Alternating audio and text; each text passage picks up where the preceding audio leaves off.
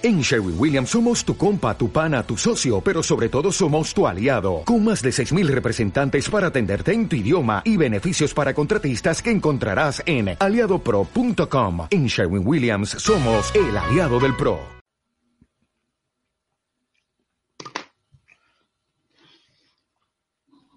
Cierra los ojos e imagina una televisión libre. Ahora ábrelos porque ya está aquí. EDATV es una multiplataforma de contenido con más de 30 canales y sin censura.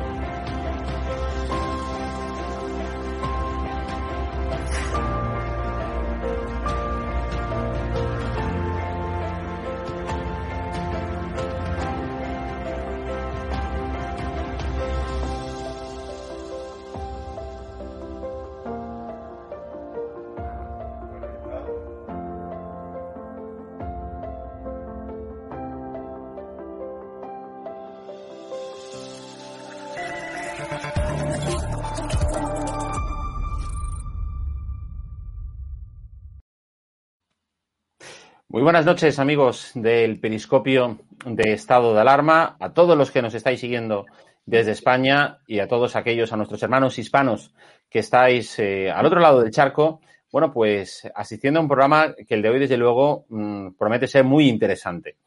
Eh, habéis visto que, bueno, pues que estamos dando mmm, pasos en positivo con todo el tema de la plataforma de EDA TV, eh, y donde también podéis seguir, desde, desde donde podéis seguir también el periscopio, tanto, bueno, pues en la versión eh, web como, como a través de la aplicación, que simplemente os la descargáis en vuestro dispositivo móvil y pues de ahí donde estéis, en el sofá, en la cama, a estas horas, bueno, pues eh, son buenos sitios para escuchar las opiniones de, de nuestros invitados y el análisis que vamos a hacer sobre esos primeros 100 días de Joe Biden. Aquí hemos hablado mucho de Biden, hemos hablado mucho de, todo este proceso que, que, nos ha llevado pues a, a, esta, a esta situación al día de hoy. Y lo cierto es que si os habéis estado informando este fin de semana, hoy mismo, de lo que acontece en los Estados Unidos por los medios españoles, por los pesebres progres españoles, desde luego poca información habréis podido sacar en claro sobre esos 100 primeros días de Biden. En primer lugar, porque muchos os habrán contado de que, bueno, de que Biden, eh, o sea, ha supuesto, no sé, una especie de re, gran revulsivo para los estadounidenses desde que, llegó, prácticamente que parece que, haya llevado al primer hombre a Marte, y es, desde luego, desde de, de, de una complacencia que roza, eh, digamos, eh, yo creo que, eh, que, la broma, el humor, la ironía, es decir, es que es sarcástico. De hecho, yo os quería, por ejemplo, contar cómo ha habido una encuesta este fin de semana, ha habido muchas sobre la popularidad de Biden. Y bueno, y cada uno tiene que coger aquella que consulte con, pues bueno, pues con la, con la, con la misma encuesta de la serie, es decir, la de años anteriores. Yo, sin embargo, me he quedado, bueno, pues una que, ojo, no es de un medio que uno pueda decir que es fiable, porque es el Washington Post, ¿no? Es decir, una especie de el país, ¿eh? el país a lo, a, lo, a lo bestia en los Estados Unidos, es decir, donde, bueno, pues no mangonean tanto como puede ser aquí el Pravda, eh, que este que se, que se inventa, bueno, pues todos esta, esta campaña de acoso y derribo contra Ayuso, bueno, pues ahí esa prensa tiene todavía un mínimo de decencia, cosa que aquí en España, como sabéis, no existe. Bueno, pues el Washington Post ha sacado una encuesta donde habla con la ABC, por cierto, con la televisión, esta que también está completamente a la progresía estadounidense y al globalismo internacional, en la que habla precisamente, como decía, de, del apoyo de la cantidad de gente que eh, respalda el trabajo de Biden. Y a día de hoy, según el Washington Post y este canal de televisión, la ABC, la ABC, es un 52% de estadounidenses quienes lo apoyan. Uno dirá, bueno, es más que la mayoría. Bueno, cuidado, estamos hablando de un porcentaje muy bajo cuando la media de los presidentes de los Estados Unidos está en torno al 66% en los primeros 100 días. Es que además, es que además este dato arroja que la popularidad de Biden es la tercera más baja desde que se hacen encuestas para medir la popularidad de los presidentes estadounidenses. La tercera más baja desde la Segunda Guerra Mundial.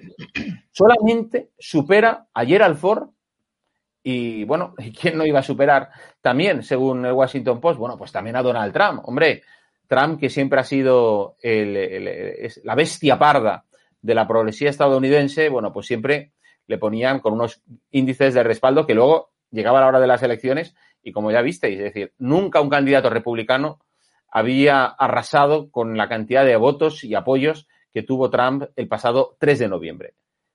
Pero es que es muy significativo, por tanto, que dos medios progres en Estados Unidos le den solamente un respaldo del 52% a Joe Biden.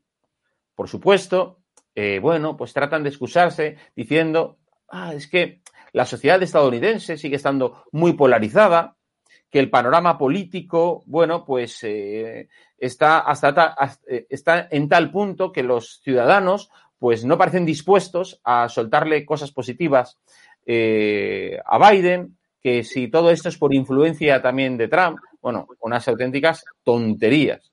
Pero bueno, es que ni siquiera esa gran cantidad de dinero que Biden anunció que daba en el famoso paquete de recuperación del COVID, o incluso el plan masivo de vacunación, o su propuesta de aumentar en impuestos a las empresas, le han ayudado de nada, no le han servido para nada, no le han ayudado.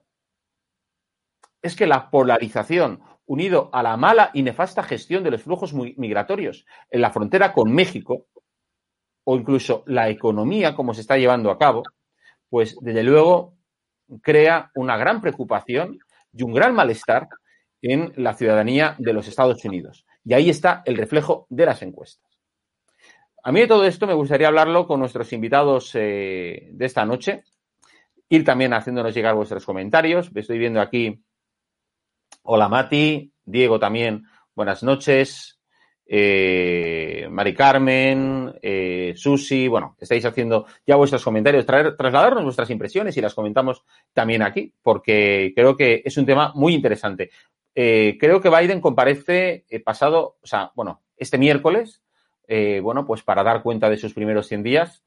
Y, y, bueno, y a mí me gustaría analizar todo esto con nuestros eh, invitados de hoy, que, que son tanto Ron Aledo, como Javier Hurtado. Hola, Ron. Eh, estás muteado. Bueno, Javier, ¿qué tal? Muy buenas, Jorge. Un placer estar aquí de nuevo. Buenas noches, eh, Javier. Hola, y buenas, buenas tardes noches. a ti. Buenas tardes a ti, Ron, que estás en Miami. En Miami, sí, sí.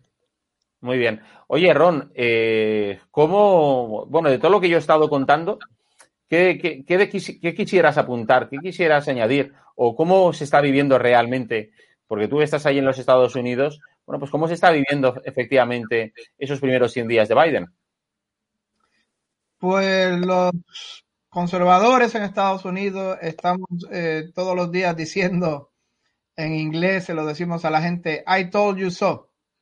Te lo dijimos, te lo advertimos, te lo dije, te lo contamos y no nos, no nos hiciste caso. Ahora tienes que vivir con las consecuencias, todas esas millones de personas que votaron por Biden tienen que vivir con las consecuencias del gobierno que trajeron. Obviamente la prensa, el 90% de la prensa de Estados Unidos, de las grandes cadenas, van a, seguir aplaudiendo a Biden, porque recuerden, era el candidato de ese 90% de las grandes cadenas de televisión, de los grandes eh, periódicos, de los grandes medios. Y era su chico. De hecho, fue la prensa quien impulsó a Biden, fue la prensa quien protegió a Biden, fue la prensa quien atacó viciosamente por cinco años con fake news, con propaganda eh, inmunda, con propaganda eh, completamente asquerosa, por decirlo así, eh, a Trump, eh, quien hizo la operación de PSYOPS, según el Times, la operación de guerra psicológica más grande jamás de la historia, lavándole el cerebro a toda la población media de Estados Unidos en odio contra Trump. Y obviamente lo hicieron para que Biden saliera elegido. Van a seguir tratando, tratar, tratando de aplaudir la figura de Biden, la prensa, los medios. Pero recuerden, al final las encuestas siempre van a reflejar al votante. Si tú miras los negros de Estados Unidos, vas a ver que la aprobación a Biden está por encima del 80%. ¿Por qué? Porque los negros en Estados Unidos votan usualmente de 80-85% por el partido izquierdista, por la izquierda. Eh, si tú miras eh, la gente blanca, pues ya se reduce radicalmente, la aprobación a Biden y ya es una cosa muchísimo más eh, estable. Y si miras la gente blanca, obrera, del Rust Belt, de, los trabajadores, la clase obrera de Estados Unidos, al contrario de lo que pasa en Europa, la clase obrera del Rust Belt aquí es de derechas, culturalmente conservadora. De hecho, Hollywood, Nueva York, Boston desprecian, odian, miran con, con completo desdén a, a, the white working class, a, a los blancos de, de blue collar, de, como lo llamamos aquí, trabajadores los miran con desprecio, con desdén, con chus, como si fueran chus masquerosas por ser precisamente conservadores culturalmente, por votar por Trump, etcétera. Y si miras en las regiones más conservadoras del Bible Belt, del sur de Estados Unidos, las la más religiosas, las más conservadoras, las más agrícolas, también obviamente va a ver que al contrario, desaprueban enormemente a Biden. O sea que siempre se va a reflejar eso, pero de nuevo, la prensa, los grandes medios, que es lo que llega a España, y son los que los medios españoles eh, repiten como los loritos. Lo que te estaba explicando a ti, los medios españoles no les interesa eh, repetir lo que la prensa local en Des Moines, Iowa dice, o lo que la prensa local en North Dakota dice, o lo que la prensa pro-Trump en, eh, en Arkansas dice, o en el Bible Belt dice, ellos siempre van a estar repitiendo como el lorito lo que dice el, la CNN, el NBC, eh, los Washington Post, la gran prensa izquierdista globalista de Estados Unidos. Pero bueno, así la situación. 100 días ya empezó y lo que me da miedo a mí es lo que viene eh, adelante. Va a ser muy, pero que muy feo y va a ser de miedo. Sí, eh, Javier. Sí, eh, sobre todo me gusta ver bien animado a nuestro amigo Ron desde Estados Unidos. Veo que el movimiento conservador tiene mucho futuro en Norteamérica porque no, no, hay, que, no hay que decaer el ánimo. Es verdad, como decía Ron Jorge, que eh, la mayoría de medios norteamericanos están contentos con la actuación de Biden, pero sabíamos que iba a ser así. Es decir, una prensa a día de hoy acrítica con el Partido Demócrata. Eh, mucha de ella vive de las ayudas públicas estatales que, que en muchos estados los demócratas gobiernan y conceden en fin, ayudas públicas a, la prensa. Es decir, hay muchos medios locales que también viven de esa subvención, entonces, digamos, no, no tenemos una prensa libre como era la tradición histórica eh, del buen liberalismo norteamericano, donde la prensa era realmente esa quinta columna de contrapeso también al Estado y de evitar que las políticas estatales invadieran la intimidad de las personas y conceder también un espacio de libertad a los ciudadanos de crítica ante el gobierno, ¿no? Para que cuanto menos gobierno, pues mejor sociedad. Y bueno, si comparamos eh, estos 100 primeros días de, de Biden en, en, la Casa Blanca, pues yo creo que eh, no tiene eh, gran visión positiva de lo que es un Estados Unidos donde ha incrementado la deuda pública, y donde su paquete de salvación nacional económica también ha incrementado un déficit de forma brutal, que todo eso lo pagarán, si no los norteamericanos actuales con sus impuestos, lo pagarán las generaciones venideras. Es decir, lo que no debilite ahora a Estados Unidos económicamente, porque sea un, digamos, ese boom keynesiano, estatal, estatista, eh, y anticapitalista que está usando el Partido Demócrata con todos los recursos públicos y subidas de impuestos, pues bueno, lo pagarán los hijos de los actuales votantes del Partido Demócrata y veremos en el futuro un Estados Unidos menos fuerte que en la historia de las últimas décadas de Occidente, sobre todo. Si comparamos a, Biden con, por ejemplo, una figura histórica eh, más representativa incluso que el presidente Trump del Partido Republicano, en los 80, por ejemplo, sería Ronald Reagan, y midiéramos eh, la capacidad de impacto que tuvo Biden, Biden no ha sobrevivido a ruedas de prensa en los primeros 100 días porque cobardemente y quizá por su estado de salud, y eso es algo a lamentar eh, a nivel humano, pero no es capaz de, tener ruedas de prensa y contestar a preguntas a, los medios norteamericanos más críticos, ni a aquellos más amigos, porque se confunde fácilmente.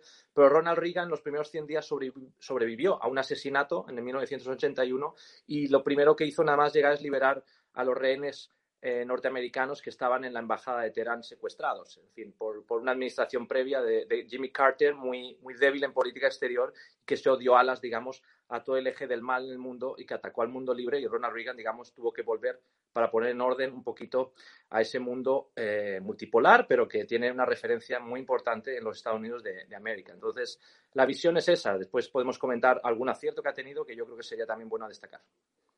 Sí, eh, yo quiero en este sentido, eh, por ejemplo, estoy viendo aquí una portada que llevaba ayer el Pravda, como digo, el diario Monclovita del país, sobre los 100 días eh, de Biden.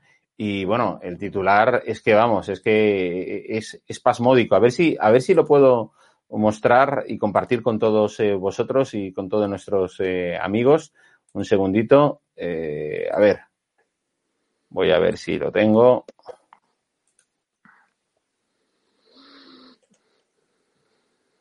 O sea, fijaros. 100 días eh, de Biden, un profundo cambio de rumbo en los Estados Unidos. El presidente norteamericano ha pisado el acelerador en temas de calado como la vacunación masiva, la vuelta al multilateralismo, habría que decir al globalismo, la modernización del país y el giro dado en políticas sociales. Su gran reto sigue siendo la inmigración. Es decir, eh, Ron, según el periódico El País, lo, o sea, es que es, es que es impresionante, ¿no? Es decir, lo de la inmigración no lo pone como la asignatura pendiente, sino simplemente es un reto. ¿eh? O sea, vamos, el, el amebotismo que hay por parte de la prensa globalista, ¿verdad? Eh, hacia, hacia el personaje es abismal. Estoy viendo también aquí un artículo de la, de la vanguardia que va en la misma línea. O sea, es decir, que bueno, pues lo de la inmigración es un simple tropiezo. Ron, en Estados Unidos, la política migratoria de Trump, ay, perdón, de Biden, se ve como un tropiezo, como se dice aquí en la prensa española, o como un verdadero problema en el que el gobierno mm, Biden, eh, Kamala malísima Harris, no le han encontrado una solución y están gestionándolo muy mal? Bueno, todas las personas con sentido común, eh, no solamente de derecha, pero también de izquierda y de centro, eh, con sentido común y, que piensan y tienen un poco de pensamiento crítico, se da cuenta que lo que hay en la frontera es una crisis enorme. Y de hecho, el mismo Biden estuvo, eh, estuvo evitando la palabra crisis el secretario de Homeland Security, que es lo que sería más o menos en España Interior, es el ministro de Interior, eh, más o menos parecido. Yo trabajé allí eh, varios años en el Ministerio de Interior de aquí, en el Department of Homeland Security. Decía que era una situación eh, lo que tenían allí, pero se negó a decir crisis. Y el mismo Biden tuvo que aceptar que había una crisis en la frontera. Claro, lo que pasa es que los demócratas dicen que no pasa nada, que es un problemita, que es una, una cosa que va a pasar rápido. Y claro, toda la prensa otra vez, que es lo que se copia, eh, los periódicos, el, País y el Mundo y todos los periódicos, casi todos los periódicos en España se copian, como los loritos. Ah, dicen que no pasa nada, que el liderato extraordinario de, de, de Biden y su energía y su vicepresidenta eh, Kamala Harris van a solucionarlo para el bien de Estados Unidos, bla, bla, bla, bla, bla, bla. Y eso es todo lo que copian, ¿vale? Eso es como el, el lorito. ¿Qué pasa? Mira, hace par de años atrás, cuando empezaron a hacerse las primarias de Estados Unidos, recuerden, aquí en Estados Unidos cuando se elige a un candidato para que se presente a la elección hay que hacer unas primarias internas. Y la primera, en la primera primaria, el debate que hubo entre todos los candidatos que iban a, querían ser el, el candidato a presidente por el Partido Demócrata, se habló de la inmigración, se hablaron de, de montones de cosas. Pero una de las grandes preguntas fue la inmigración. Y si buscan ese video en YouTube, van a ver que uno, uno de, los que, de los moderadores pregunta, ¿y qué van a hacer con los inmigrantes ilegales? ¿Les van a dar camino libre para que sean ciudadanos? ¿Les van a dar pasaportes en unos cuantos años? ¿Que ¿Les van a dar eh, eh, salud, eh, seguro de salud gratis? Una cosa que aquí en Estados Unidos no tiene nadie.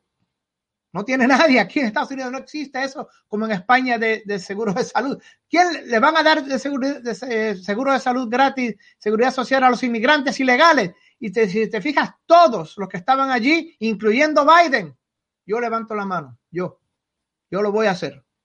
Eso fue una invitación del Partido Demócrata a millones y millones y millones de personas en el mundo.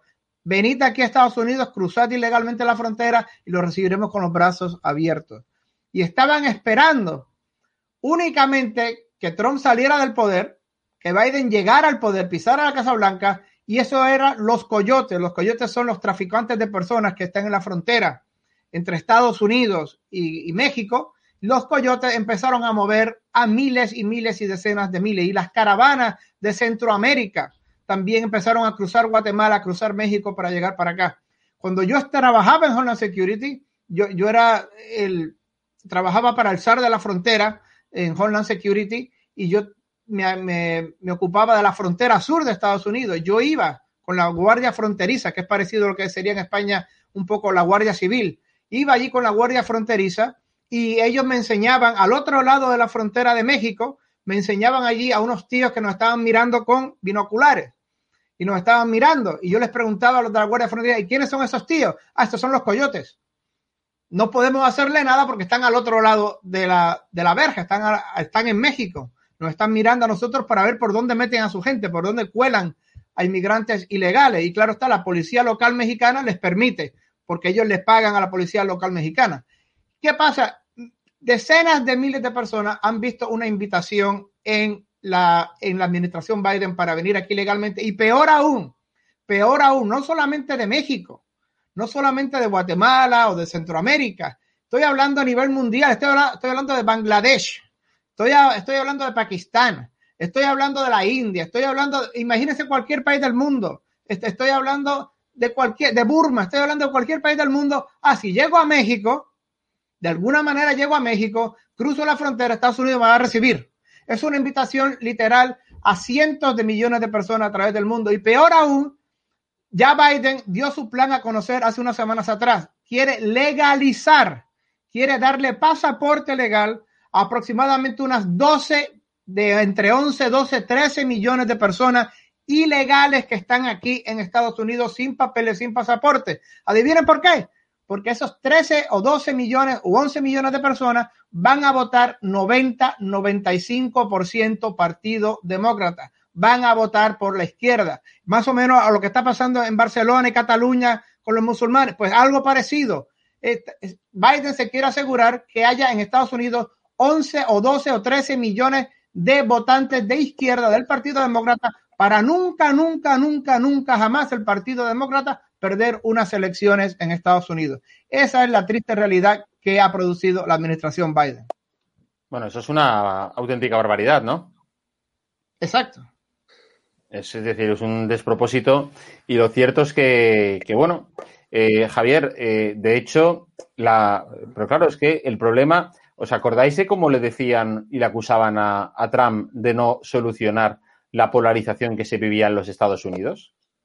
No, así es. La, polar, eh, pero, la polarización existe, ¿verdad, pero Javier? Jorge, e-, esa encuesta que citas de este mismo domingo no refleja más que la realidad de que Estados Unidos sigue partido.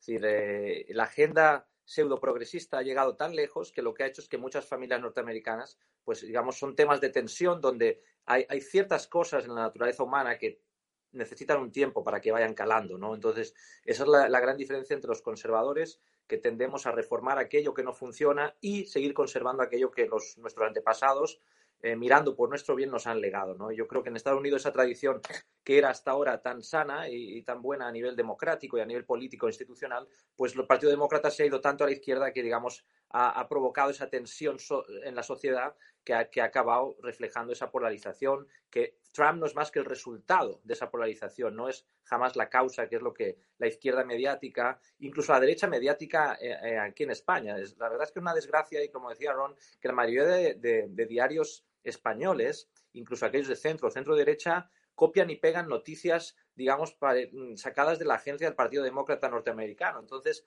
eh, es una pena que haya tan poca eh, crítica positiva y autocrítica de los medios españoles respecto a las noticias de, los Estados Unidos de América. Yo creo que es un país interesantísimo, con una larga tradición histórica, institucional y democrática, una política que nuestros ciudadanos en España les gusta seguir muy de cerca, pero claro, cuando se acercan a la mayoría de medios, sean de izquierda o de derecha, se encuentran, digamos, eh, con noticias prefabricadas que aportan muy poquito. Yo creo que de ahí el interés en este programa de mucha gente que nos sigue es que nosotros seamos capaces de aportar esa información que no es fácil encontrar en la mayoría de medios, ¿no?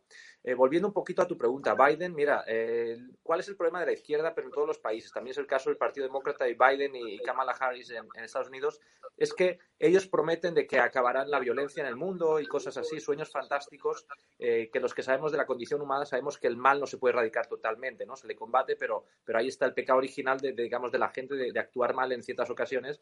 Y ha habido, desde, la, desde los meses que lleva Biden en, en la Casa Blanca, ha habido 159 tiroteos masivos en Estados Unidos. Efectivamente. Si esto llega a pasar, si esto llega a pasar eh, bajo la presidencia de Donald Trump, sería un escándalo, ¿no? Cualquier conservador o liberal clásico o de derechas en, en cualquier eh, país del mundo, sobre todo en los Estados Unidos, donde la posesión de armas está mucho más normalizada y garantizada por la segunda enmienda en la Constitución norteamericana, ¿no?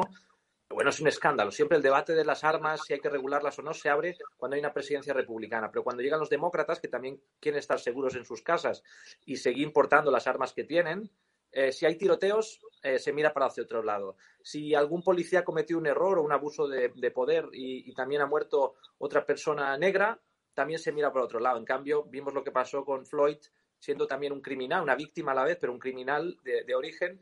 Un policía comete un error en su detención y, bueno, se juzga a todo un país y a unas instituciones eh, lideradas por el Partido Republicano, ¿no? Esa, esa, doble vara de medir que está pasando estos días también. Bueno, Javi la... Javier, uh -huh. se juzga al gobierno completo de Donald Trump. Sí, sí, sí, claro.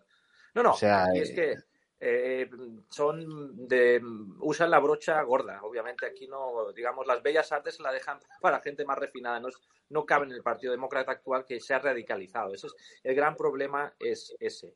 Yo quería destacar también una cosa interesante, yo creo que por, por, decir algo bueno de Joe Biden, que quizá no ha sido un mérito suyo propio, porque él lleva, él fue vicepresidente de Obama y no, y, no se llegó a ese extremo, que ha sido este 24 de abril celebrándose la conmemoración del genocidio armenio, por ejemplo, ¿no? 106 años, pues Biden creo por eso ha salido tan a nivel mediático, quizá por la presión también de mucha comunidad armenia en California, donde Kamala Harris es muy popular aún y ha sido allí también eh, una política de larga carrera en, lo, en, los últimos años, pues Biden ha, digamos que ha removido un poquito las aguas internacionales y se ha sumado pues a las declaraciones. Pero ahora hablaremos, ahora hablaremos precisamente del tema ese, eh, porque yo quisiera también, eh, Ron, eh, comentar.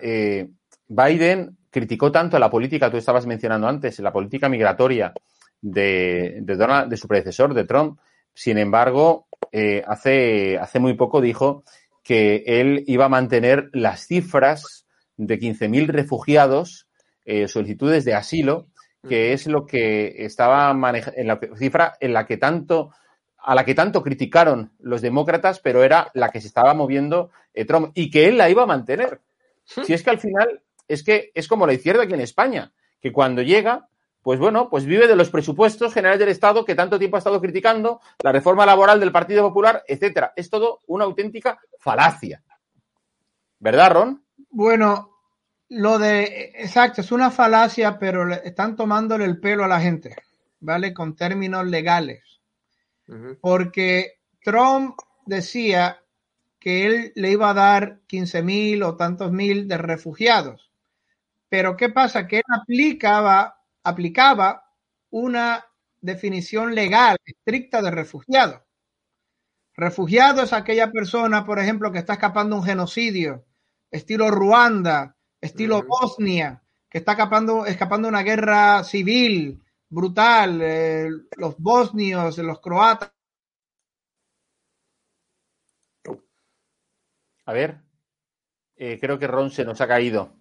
Bueno, pues Eh, comentar si quieres, Jorge, el tema migratorio, pero bueno, es lo mismo que la izquierda se beneficia también de, de- de la, todo lo duro que fue Trump con China y Biden y Blinken, secretario de Estado, han seguido más o menos su línea, ¿no? Es decir, eso es lo bueno a veces que, que, aunque haya mucha gente que escéptica de la política, que crea que da igual votar a unos a otros, no da igual porque a veces, aunque uno pase la oposición, como es el caso ahora de los republicanos, que no tienen dominio, digamos, de lo que es la actividad política del liderazgo norteamericano, pero han marcado ciertas pautas de las cuales el Partido Demócrata, a pesar de, de ser mucho más progre, irse muy a la izquierda, eh, ha tenido que, digamos, echar el freno, ¿no? Ahí está el, el caso de, Joe Manchin, ¿no? El, senador demócrata que es más bien de centro o centro derecha, porque él viene de Virginia Occidental, donde fue gobernador y tradicionalmente ahí se vota al Partido Republicano, y él tenido un, un perfil más serio y poco progre, pues es el primero que, que ha frenado gran- grandes iniciativas progres o de izquierda dentro, de, digamos, de las cámaras de representantes y del Senado. O sea, un propio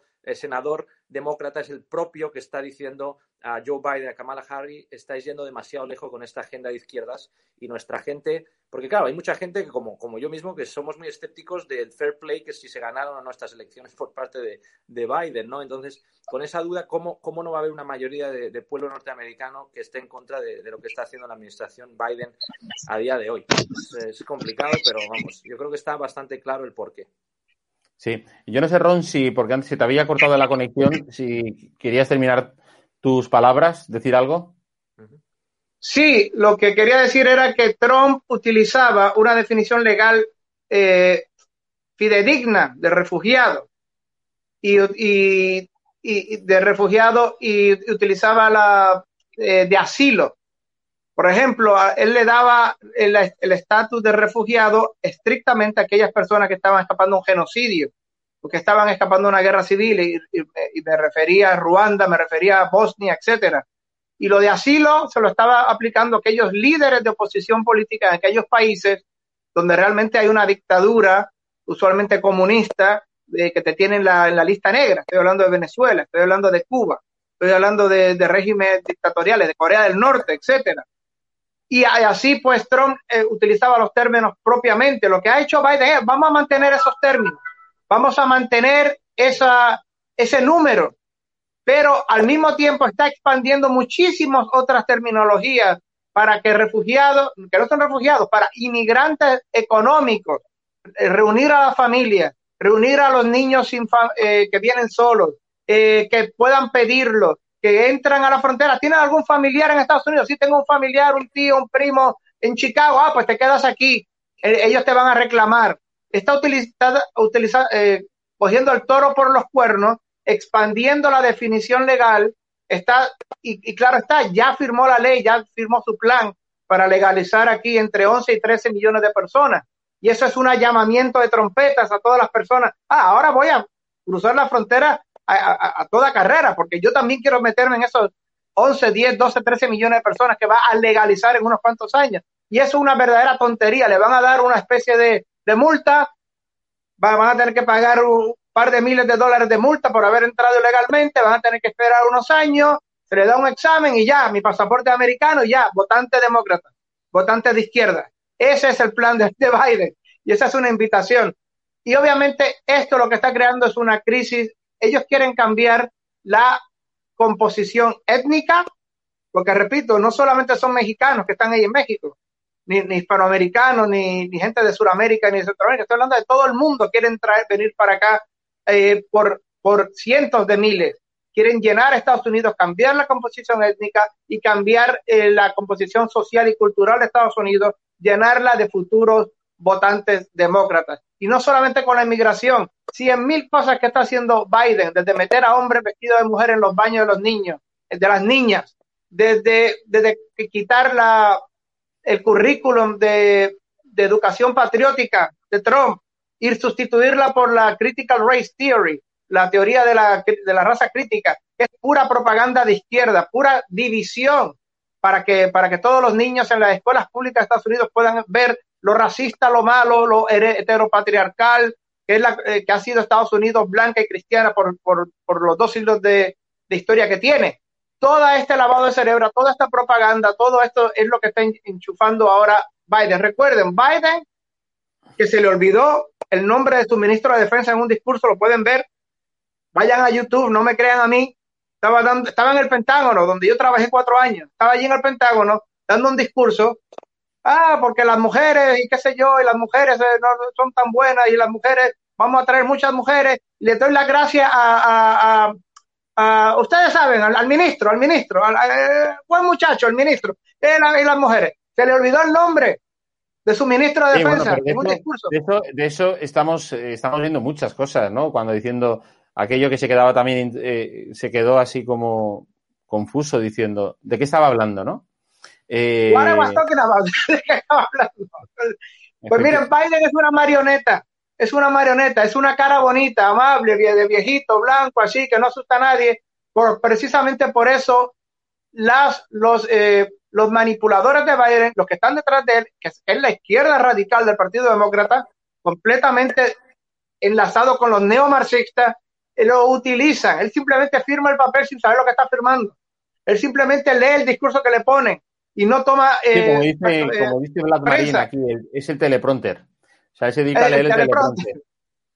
Y, es- y los peligrosos no es Biden, los peligrosos son los que están detrás de Biden con su agenda, que es una agenda para redefinir a Estados Unidos y que Estados Unidos deje de ser un país cristiano occidental. Ese es el gran peligro.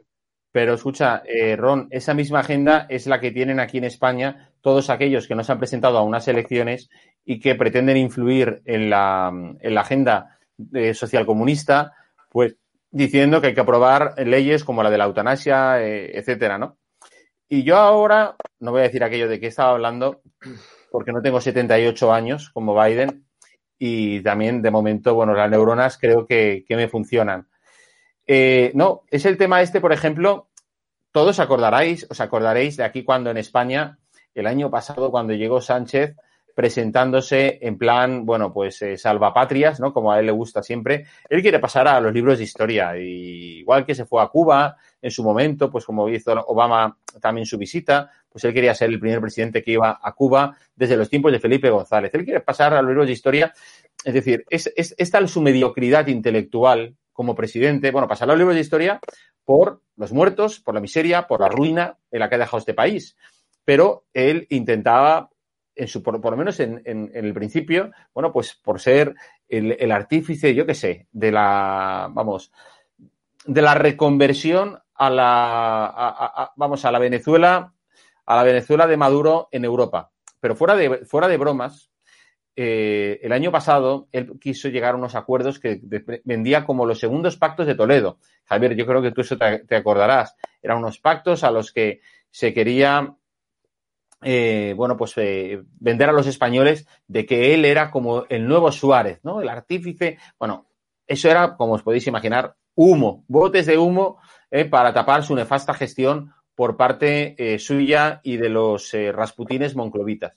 Algo muy similar ha hecho Biden eh, con el famoso fondo de rescate por el coronavirus, que lo estaban comparando toda la prensa progre del, demócrata en los Estados Unidos. O el segundo eh, New, New Deal. Deal, ¿no? De, de, Roosevelt. Este es el heredero. Es el, el eh, Roosevelt resucitado en Biden. Eh, y bueno, o sea, y al final, bueno, pues hombre, a ver, está muy bien que por lo menos se den ayudas, porque aquí en España no se están dando ayudas. Las ayudas directas que hay para los sectores más castigados, del, como el turismo, la hostelería, son una verdadera broma. ¿eh? Es todo para, para, para tapar las auténticas vergüenzas de este gobierno socialcomunista. Y eso, Ron, es lo que está pasando ahí también en Estados Unidos en cuanto a ahora, bueno, pues de maquillar, ¿verdad? Un plan de rescate, como si fuera eso un nuevo New Deal, pero que no le llega ni a la suela de los zapatos. Bueno, una cosa que hay que decir, porque si, si no lo digo exploto, y que la gente de España obviamente no lo van a, no lo van a saber porque no llega, no llega, no es, no es culpa de la gente española, es simplemente que la manipulación en España de la prensa es tanto que no les va a llegar, no lo van a escuchar, a menos que vengan para acá y, y, y vean los, los, medios que tienen que, que ver. Miren, ya Trump dio un rescate de dos trillones, y no sé cómo decirlo en español, two trillion dollars. Uh -huh. eh, no sé cómo se dice en español, pero imagínense. Son eh, miles, eh, miles de billones, ¿no? Uh -huh. Bueno, o billón, o billón, no, billion son dólares son dos mil millones de dólares. Two uh -huh. billion con B son dos mil millones de, de, de, dólares. Y lo hizo con T, de trillion. Sí, son Así billones, que imagínense. Son billones. no sé ni cuántos millones son, pero es muchísimo dinero, imagínate. Do, eh, me, serían dos mil millones de millones, una cosa eh, así, fue ya lo que hizo Trump, ya lo hizo al, al principio de la pandemia. Y al final de la pandemia, bueno, al final de su, de su tiempo en la Casa Blanca, para octubre y noviembre, ya estaba intentando Trump hacer otro similar y que, que le iba a llegar supuestamente a todo estadounidense 800 dólares aproximadamente. Eh, y, y, después, claro, está ajustarlo por hijos y ajustarlo por, por income. Y Trump dijo, no, yo quiero dos mil dólares a cada uno. Y Nancy Pelosi eh, fue a la CNN y la CNN por primera vez hizo una cosa buena en años que no hacía. La CNN, le, eh, Wolf, Wolf eh, le preguntó a, Nancy Pelosi, ¿por qué no aprueban esto? Y, ah, ¿por qué no? Porque tenemos que esperar, que qué sé yo. Y la CNN presionó a Nancy Pelosi, la jefa de la Cámara Baja del Congreso, ¿por qué no lo aprobaba el plan de Trump? Y ella vino con mil excusas, ¿por qué no? Porque estamos negociando, porque estamos negociando. Miren, yo sé por qué no lo aprobó porque quería que Trump perdiera las elecciones, que la gente furiosa, que la gente hambrienta, que la gente sin dinero eh, le echara la culpa a Trump, que llegara al poder Biden y entonces aprobarlo. Ya está. Tan simple como eso. Es, es alta traición y manipulación. Pero ese era el mismo plan que ya Trump hizo una vez, ya mandó do, dos trillones de dólares y quería hacer un segundo así ya para octubre. Y los demócratas en el Congreso le bloquearon a Trump ese plan le bloquearon a Trump ese plan y ahora lo están haciendo con Biden. Lo mismo, lo mismo con la vacuna. Trump fue quien, y esto no lo van a escuchar en, el mundo, ni lo van a escuchar en, el país, ni mucho menos. Trump fue quien vino con warp speed, con la velocidad warp.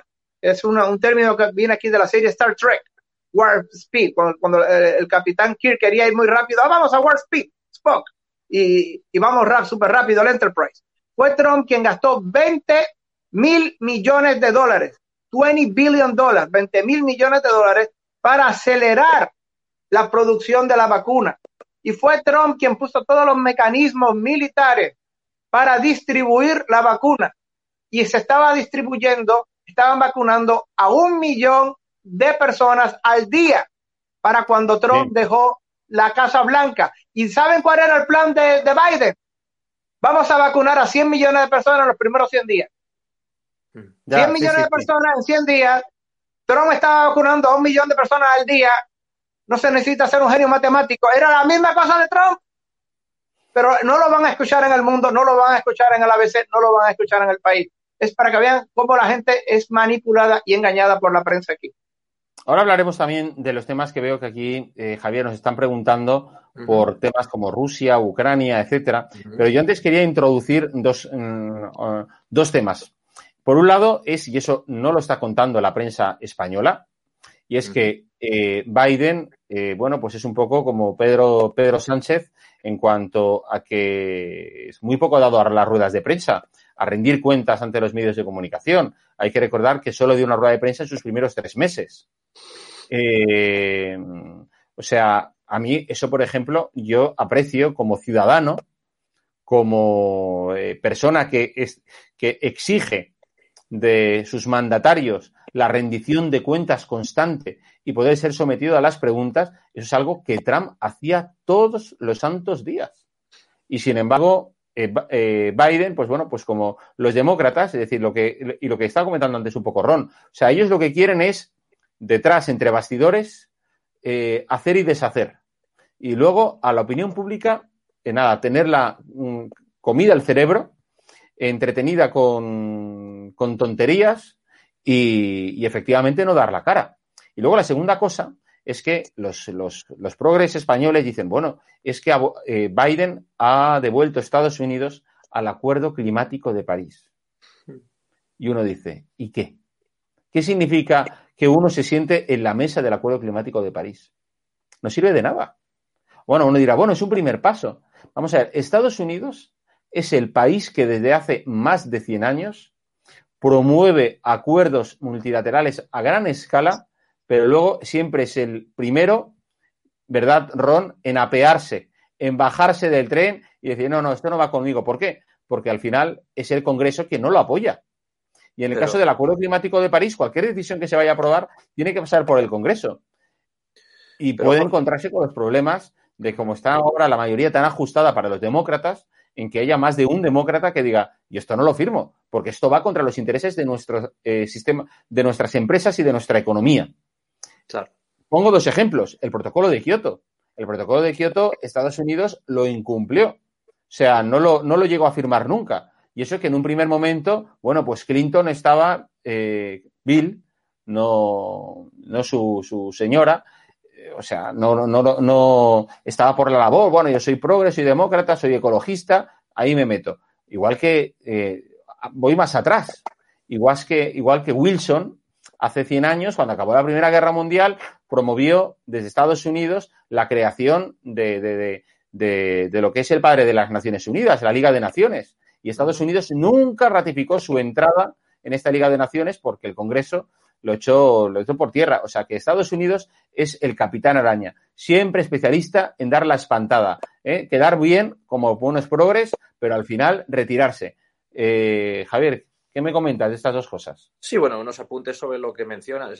La izquierda tradicionalmente, sobre todo la izquierda moderna, progre, eh, su ideología sobre todo es quedar bien, ¿no? Es decir, seguir modas. Es decir, como no tienes principios, porque desde que se derrumbó la Unión Soviética han perdido toda fe en las raíces culturales de la izquierda, que eran el marxismo y el leninismo, pues entonces tienen que apuntarse a todos los ismos, ¿no? Ahora la nueva moda religión eh, es el ecologismo, ¿no? Es decir, cuando uno encumbra a una niña con ciertos problemas eh, psicológicos, como pueda ser eh, Thunberg, pues eh, en vez de, centrarse en buscar buenos científicos que avalen tus teorías o tus hipótesis, te, demuestra un poquito qué poco sentido común tiene la izquierda actual a nivel global en general.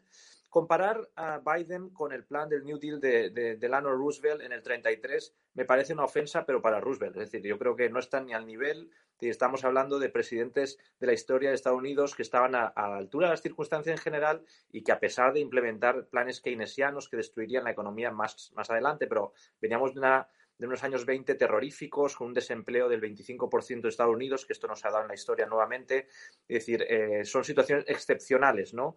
Y, y, claro, los demócratas actuales ya les gustaría decir, si, si, si Kennedy levantara la cabeza, diría, ¿no? Por un meme de estos que circula por ahí, que han hecho con mi partido, ¿no? Que John Fisher Kennedy y tantos otros demócratas, digamos, más moderados, porque si algo les unía al Partido Demócrata con el Republicano es que ambos eran anticomunistas, ¿eh?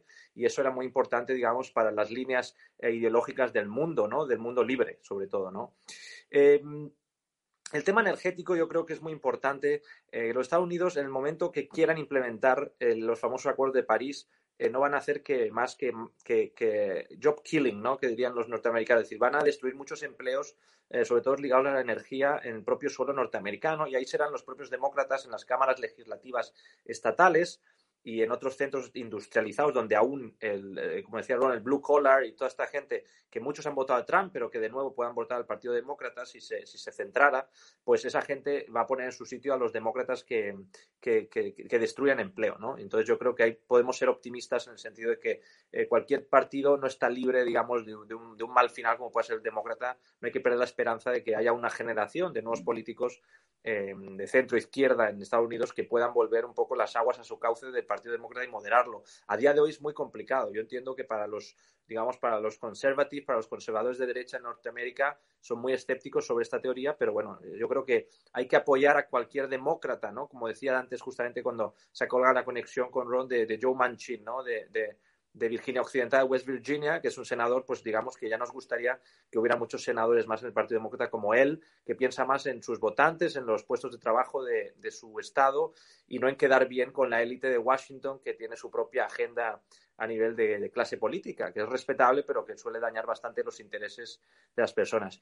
Otro apunte, creo que es importante ver cómo va a quedar eh, la reunión del, del, G7 a día de hoy. Eh, sigue Rusia excluida, que sería bueno, como decía Trump, que volviera Rusia a la mesa del G8, ¿no? Ya que decía Trump, eh, con mucha lógica a nivel diplomático y de geopolítica, que si tenemos problemas con Rusia, Occidente, que menos que invitarlo a la mesa para hablar de ellos, ¿no? Si no, es muy difícil llegar a la resolución de conflictos a nivel global, ¿no? Con un player como es a día de hoy la, Rusia moderna, ¿no? Y en Cornualles, en junio, pues ahí está la reunión, veremos cómo acaba, yo creo que será interesante analizar esas reuniones que tengan en los grandes países industrializados del mundo, y justo después Joe Biden, después de muchos meses de ausencia, pues va a visitar eh, la reunión de la OTAN en, en Bruselas en junio, a mitad junio, yo creo que también será un tema importante para ver eh, la política exterior de la administración Biden. Más que de Biden personalmente, a mí me gusta hablar de, la, de su administración, porque como decía eh, Ron, esto es, Biden no es más que una marioneta de un aparato demócrata detrás también la Secretaría de Estado en las Relaciones Internacionales, que tienen su propia agenda que Joe Biden a día de hoy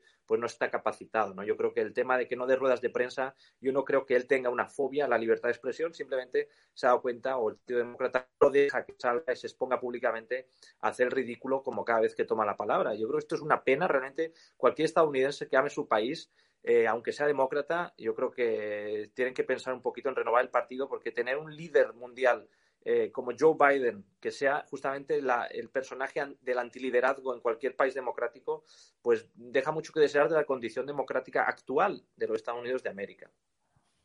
Sí, sí. Eh, eh, Ron, y el tema, como estamos hablando de la política exterior, nadie está criticando a Biden de, bueno, pues de la inestabilidad que ha, mm, ha creado al poquito tiempo de haber llegado a la Casa Blanca en la frontera entre Rusia y Ucrania, por ejemplo, o en la cuestión de, Oriente Medio. Y bueno, esto si llega a pasar en tiempos de Trump, ya le están diciendo de todo, ¿no?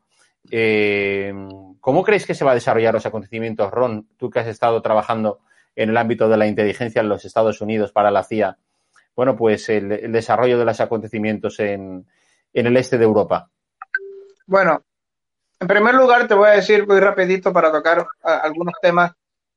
Eh, Biden y Biden y los titireteros de Biden y, eh, Sánchez siempre van a estar en, la misma página, porque son patas de la, de la misma araña. El que controla uno en Estados Unidos es el que controla y paga el sueldo del otro en España. Es el globalismo, globalismo puro y duro. Miren, quien está detrás aquí, uno de los, uno de los que está detrás aquí de Biden es Soros, y uno de los que fue a, a España a, a ver a, a, Sánchez, a darle órdenes y a, y a, fijarle la agenda, eso. Ya con eso digo todo. Son el, la misma ideología globalista, anticristiana, secularista, la misma ideología que se alían rápidamente con el comunismo, que se alían con los indios para atacar todo lo que es la civilización cristiana occidental, son la misma cosa. Eso, tú vas a ver esa sintonía entre Sánchez, el PSOE y sus socios comunistas eh, y lo va a ver esa misma sintonía aquí con Biden, porque es la misma cosa. Sobre, muy rápido, sobre el calentamiento global y sobre Trump y las políticas de Trump hacia el cambio climático, todo esto. Mira, ya yo lo he dicho otras veces, pero lo voy a repetir aquí muy rápidamente sin tomar mucho tiempo. Si yo quiero ganarle una carrera a alguien que corre más rápido que yo, y yo le quiero ganar una carrera en los 100 metros o en los 200 metros alguien que, que, de por sí corre mucho más rápido que yo, una manera en la que yo puedo ganar esa carrera es hacer que mi contrincante cargue un saco con 50 kilos de piedra. Le meto 50 kilos de piedra de roca en la espalda a mi contrincante y entonces vamos a la carrera. Y, más, y lo más seguro es que voy a ganar yo la carrera, aunque yo corra más, más lento que mi contrincante, porque yo no estoy cargando piedra, él sí está cargando piedra. Y si se fijan, quien está impulsando, uno de los que más, ha impulsado y más discursitos bonitos ha, dado a favor del cambio climático, de, de, luchar contra el cambio climático, a China. China quiere ser número uno en el mundo. China quiere ganarle a Estados Unidos. China quiere ser más rico que Estados Unidos. Y Trump se dio cuenta. Trump es un hombre de negocios. Trump lleva años mirándolo, diciéndolo, viéndolo, viendo el peligro de una China que se está metiendo por dentro de Estados Unidos para arrebatarle los dulces, como decimos aquí, comerle los dulces a Estados Unidos. Y Trump dice, mira, a mí no me importa los modelos, estos macro modelos, eh, ciencia gurú, pseudociencia de, de estos científicos izquierdistas que dicen cómo va a ser el mundo de aquí a 30, 35, 40 años. No le doy mucha credibilidad a esos modelos que predicen 40 años de aquí cómo será el mundo usando pseudociencia, ciencia gurú. A mí me interesa que Estados Unidos siga siendo la primera potencia económica ahora y no le voy a meter ni multas, ni le, ni le voy a meter trabas, ni frenos a nuestra industria, ni a nuestros trabajadores ahora en los próximos años. Esa era la política de Trump. Recuerden, toda esta cuestión del globalismo tiene un, el mismo origen, del, perdón, de, de, del calentamiento global y de Greta y del cretismo, tiene el mismo origen. Eros y civilización de Marcuse, uno de los padres de la escuela de Frankfurt. Ya en los 60, Eros y civilización era la Biblia de los hippies, de la contracultura occidental, del hipismo. En los 60, las, las grandes revoluciones culturales, sexuales del 60 se basaron en Marcuse, en Eros y Civilización. Y hoy día Eros y Civilización es la Biblia, la inspiración de todos estos movimientos ecologistas que son de izquierda. Recuerden que en España no es Vox quien está detrás del ecologismo, es Podemos y el globalismo de, los socialistas. Y sobre Rusia, miren, desgraciadamente esto es lo que está pasando. En, Europa hay tres grandes corrientes. Están los países que quieren a Rusia, que tienen simpatía por Rusia, por lazos históricos, por lazos culturales, por lazos religiosos. Estoy hablando de Serbia, estoy hablando de Grecia, estoy hablando de varios partidos políticos eh, en Hungría que, que, sienten simpatía hacia Rusia.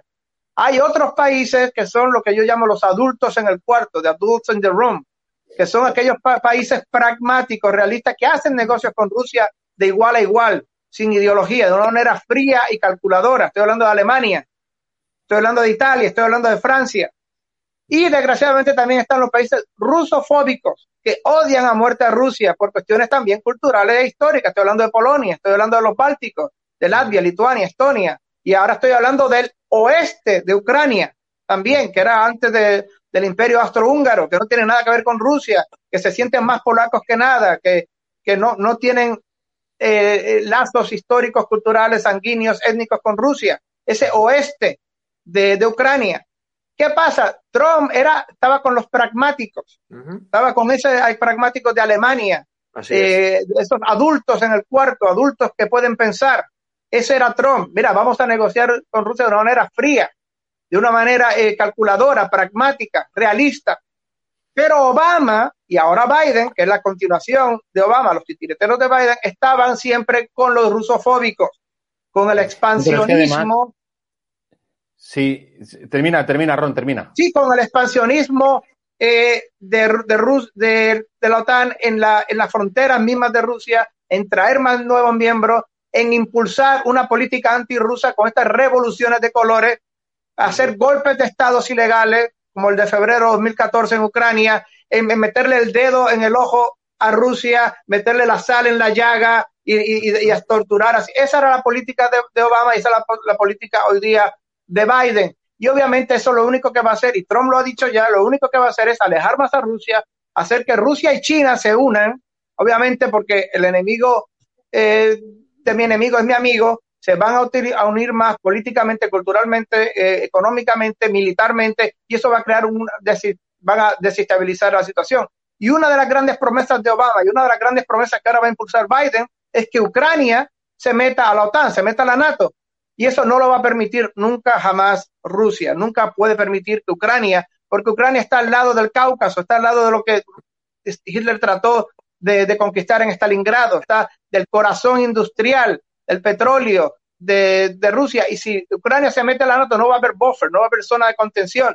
Y eso jamás lo va a permitir. Y está mandando el mensaje Putin, cualquier idea que tenga de meterte a Ucrania en la OTAN, dale para atrás porque no lo voy a permitir. Eso es todo lo que está pasando ahora mismo, en mi humilde opinión. Pero yo ahí quisiera añadir, por ejemplo, tú estabas hablando de los diferentes países, las posturas que están adoptando, ¿no? Los rusofóbicos, los eh, pragmáticos, y ahí, por ejemplo, yo destacaría el papel tan absurdo de España durante los últimos años, no ya solamente con Pedro Sánchez, sino también incluso en los últimos, bueno, no, desde el año 2015 prácticamente, con Mariano Rajoy. O sea, España tenía una gran oportunidad para convertirse en puente, en mediador de diálogo entre los rusofóbicos, entre Polonia, entre eh, los bálticos, entre Noruega, los nórdicos, etcétera, y Rusia, porque nosotros al final estamos en la otra punta de, de Europa y a nosotros el conflicto que pueda haber en la zona, en el este, pues igual que a ellos, igual que al norte de Europa, le importa un pimiento el problema de, de, vamos, de los inmigrantes irregulares que vienen a las costas españolas desde Marruecos o desde otros países de África, pues a nosotros, ¿por qué, qué narices pintamos poniéndonos a la altura de los bálticos, a la altura de los nórdicos en el conflicto con, con, con Rusia? Pero es que, ¿qué se nos ha perdido ahí? Te diré más, Jorge. Mira, yo creo que ¿Eh? el, el, carácter. Perdona, no, y termino, y termino, Javier, termino de decir. Entonces, sí. claro, hemos perdido una oportunidad de oro. Acordaros lo que ha pasado en los últimos meses cuando salió, eh, bueno, pues Pablo Iglesias diciendo lo de la democracia, que España no era democracia plena. Enseguida los rusos lo aprovecharon, lo utilizaron. Es que vamos, aquí eh, nos, eh, nos, vamos, nos llevan a tortazo limpio. Nos llevan a tortazo limpio. No tenemos un criterio, no tenemos una política exterior como Dios quiere y manda. Aquí es a bandazos. Aquí antes Sánchez llama por teléfono a, mm, bueno, pues a los, a, a los quienes le mueven lo- el- el- los bracitos, las manitas, la boquita, lo que tiene que hablar y decir, Mm. y decir, ¿qué hago aquí? Pero verdaderamente, o sea, mirar, por ejemplo, también a Alemania con el tema de las vacunas rusas, la que le montaron a, a Díaz Ayuso por decir que estaba intentando traer vacunas rusas a Madrid. Y bueno, diciendo que salía, que se salía Díaz Ayuso de, del consenso europeo. Habría que preguntarse, ¿pero eso del consenso europeo? ¿Eso dónde está firmado? O sea, ¿no somos un país soberano? No tenemos una Es que nadie está hablando de la Agencia Española del Medicamento. ¿Por qué la Agencia Española del Medicamento no se pronuncia? ¿Para qué la tenemos? ¿Para qué tenemos ahí a, a centenares seguramente de funcionarios pagándoles? Cuando podrían estar emitiendo su opinión sobre el tipo de vacunas y traer vacunas rusas. Yo sé que hay mucha gente que no le gusta que sean antivacunas y gente que nos está viendo. Pero ahí cada uno que haga lo que le dé la gana. Pero yo hay una cosa que tengo clara. Sin vacunas no salimos del hoyo.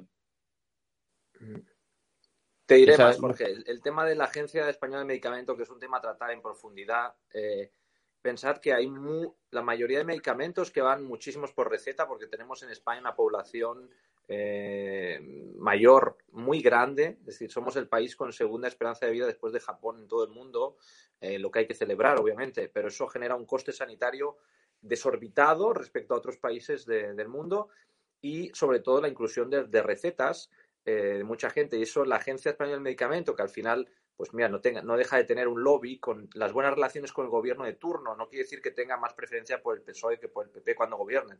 Pero sí que es verdad que no va, no, no esperes ninguna crítica o que se salga un poco del, digamos, también del consenso o pseudo consenso generado en la EMA, en la Agencia Europea del Medicamento, ¿no?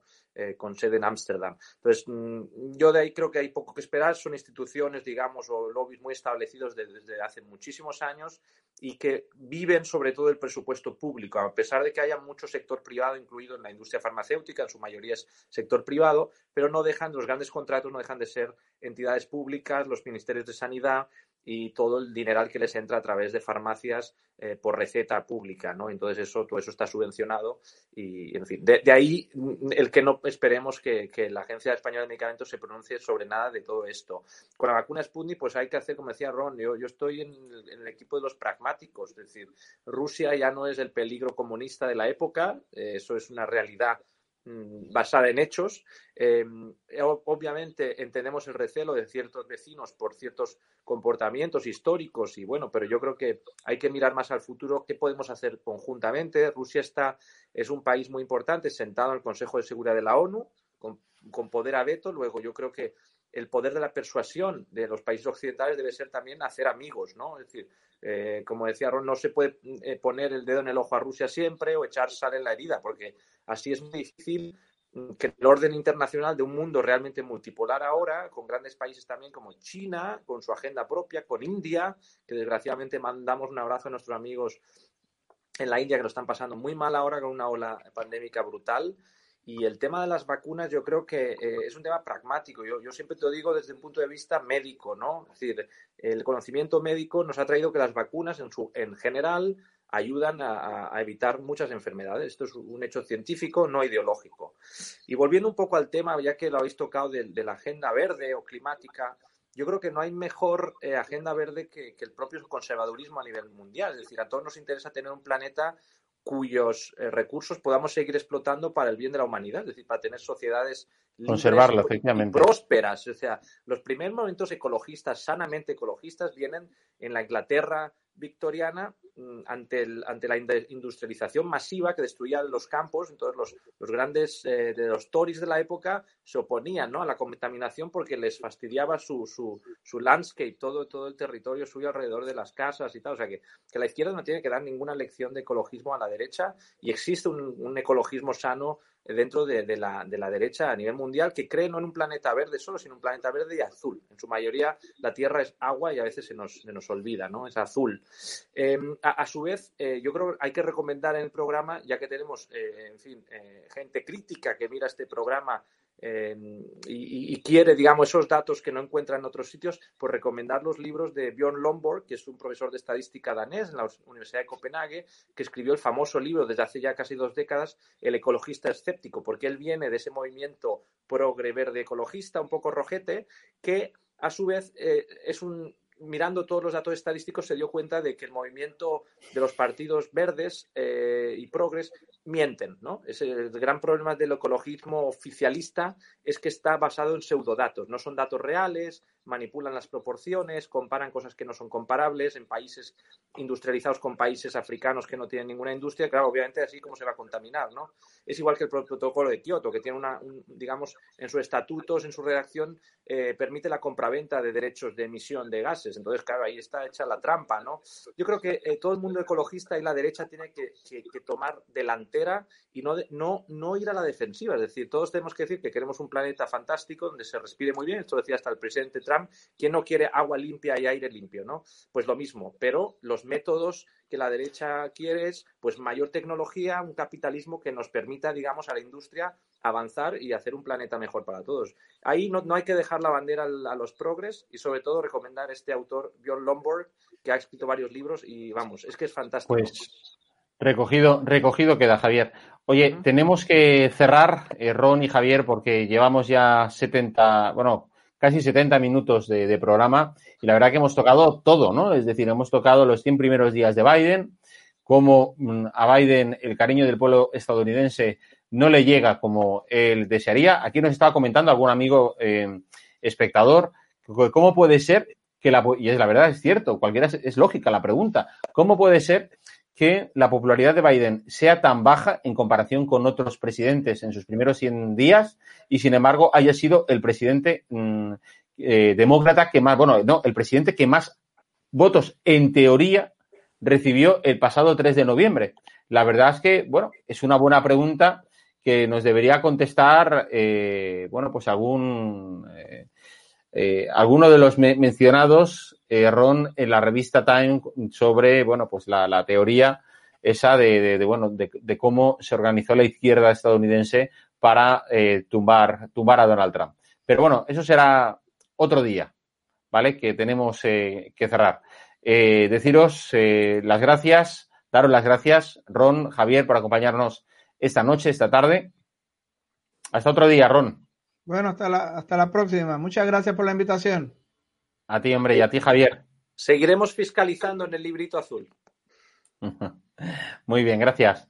Eh, pues eso, lo que estábamos comentando, que, que, que, el tema de los 100 primeros días de Biden eh, da, da, pie para verdad para muchas, eh, para muchas preguntas y para plantearnos efectivamente si al final, eh, bueno, cómo es posible, eh, como estabais comentando alguno de vosotros, que recibiera tantos millones, esos 80 millones de votos y luego eh, haya tan poca gente en Estados Unidos que, que, lo quiera.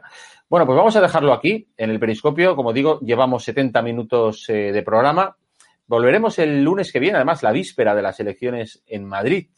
Y yo creo que, que mmm, vamos a ver si lo podemos hablar eso desde una óptica también internacional, cómo se ven las elecciones eh, madrileñas desde el exterior, porque de luego será eh, sumamente interesante. Así que eh, os espero el próximo lunes a las doce y media de la noche, seis y media de la tarde en la costa este de los Estados Unidos o cuatro y media de la tarde en la costa oeste. Unos saludos muy especiales a todos aquellos desde Perú, Argentina, México, que he visto que nos estáis siguiendo. Que tengáis una buena tarde y una buena noche y que seáis muy felices, a pesar del gobierno. Buenas noches, buenas tardes. Cierra los ojos e imagina una televisión libre. Ahora ábrelos porque ya está aquí.